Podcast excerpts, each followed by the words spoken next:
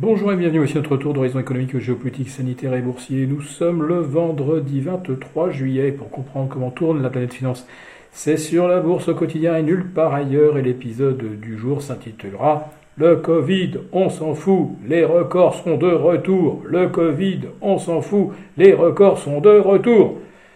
Ben oui, voici le Dow Jones au-delà des 35 000 et voici le S&P 500 revenu à 3490 et ce un quart d'heure après l'ouverture des indices américains, même pas perturbé euh, par le repli assez sensible euh, de l'indice PMI Market des services, autrement dit de l'activité dans le secteur tertiaire, un repli de 5 points qui aurait pu euh, en refroidir plus d'un.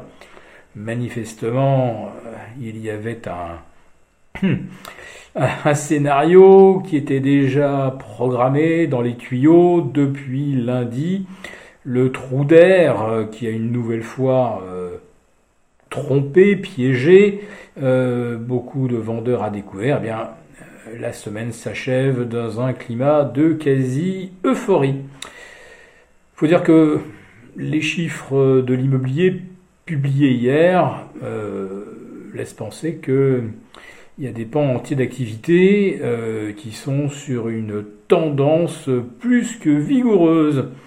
Le problème, euh, c'est que les prix de l'immobilier vont devenir inabordables, puisqu'on en est maintenant à plus de 24% de hausse sur 12 mois sur les logements anciens dont le prix moyen, je crois que c'est 363 300 dollars, euh, devient inaccessible pour au moins la moitié des Américains.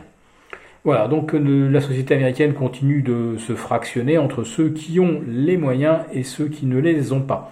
Et bien sûr, quand on a 24% de hausse du prix de l'immobilier, cela ne fait pas bouger les indices d'inflation, car cette composante est complètement marginalisée.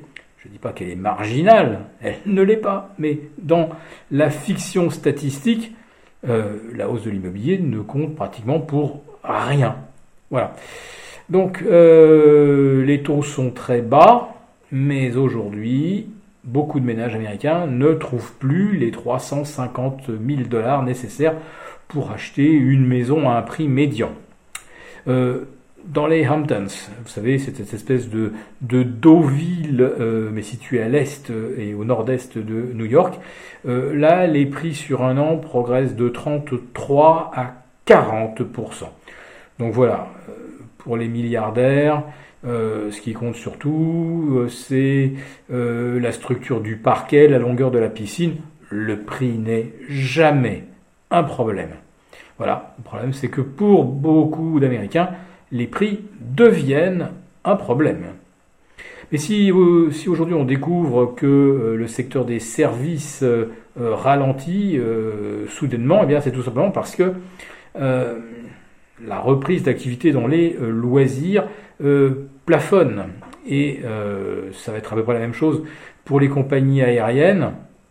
certes, ça va mieux que ça n'allait il y a un an, mais on reste encore très très loin des niveaux d'activité euh, du mois de janvier 2020 et ne parlons pas bien sûr de l'été 2019.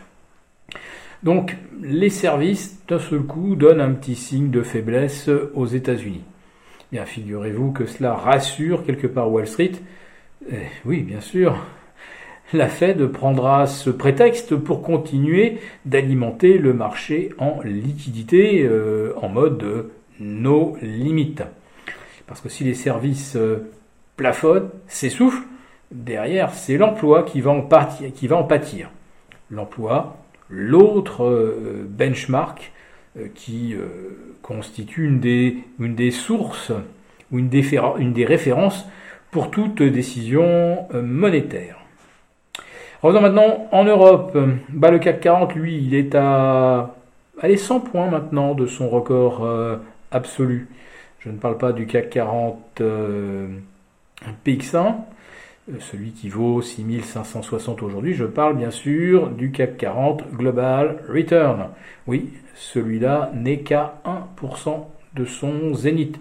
N'oublions pas que le Global Return intègre les dividendes alors qu'ils sont retranchés du CAC 40. S'il ne l'était pas, eh bien depuis le 17 euh, juin dernier, euh, le CAC 40 vaudrait probablement une centaine de points de plus en ajoutant les points de dividendes versés.